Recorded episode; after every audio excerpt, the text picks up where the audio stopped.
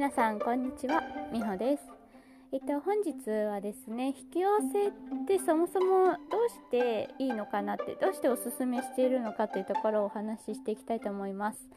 えっと引き寄せはですねあのー、まあ、ただ単純にですね自分の願いを叶えるとか理想を叶えるとかそれだけじゃなくてあの引き寄せをするっていうことはやっぱ自分自身を見つめて自分を分析していくという必要があるんですよね。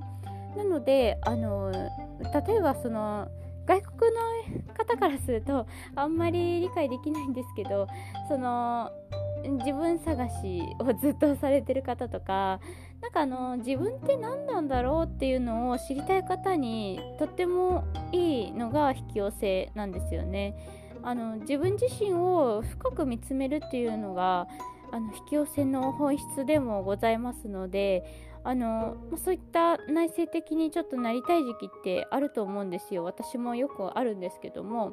あのそういった方とかあの本当にですねちょっと静かな時間を取るってとってもですねすごい心地いいんですよ。あのこれですねすごくあの皆さんに本当に体感していただきたいなと思いますしやっぱ自分自身を知れると自分ってどういう人間なんだろうっていうのを知ることによって自己肯定感っていうのがすごく上がっていきます。なのであのぜひですねあのこの引き寄せっていうものをですねなんかあの嘘とかあの思われるかもしれないんですけど 嘘みたいだなとかなんか本当なのかなっていう疑いとかやっぱりあると思うんですよ。だけどあのー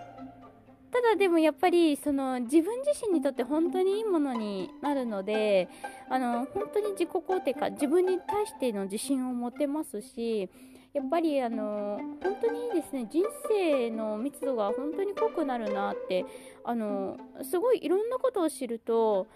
いろんな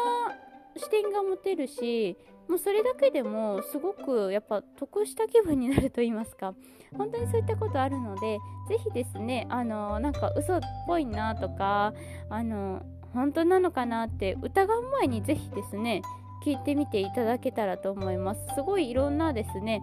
新しい発見あると思うのであの本当に皆様におすすめしたいのが本当に引き寄せっていうものですね。あのまあ理想を実現するとかそれだけではなくて自分自身を見つめる機会になるのでおすすめですよというお話でした。それでは本日は以上とさせていただきます。ありがとうございました。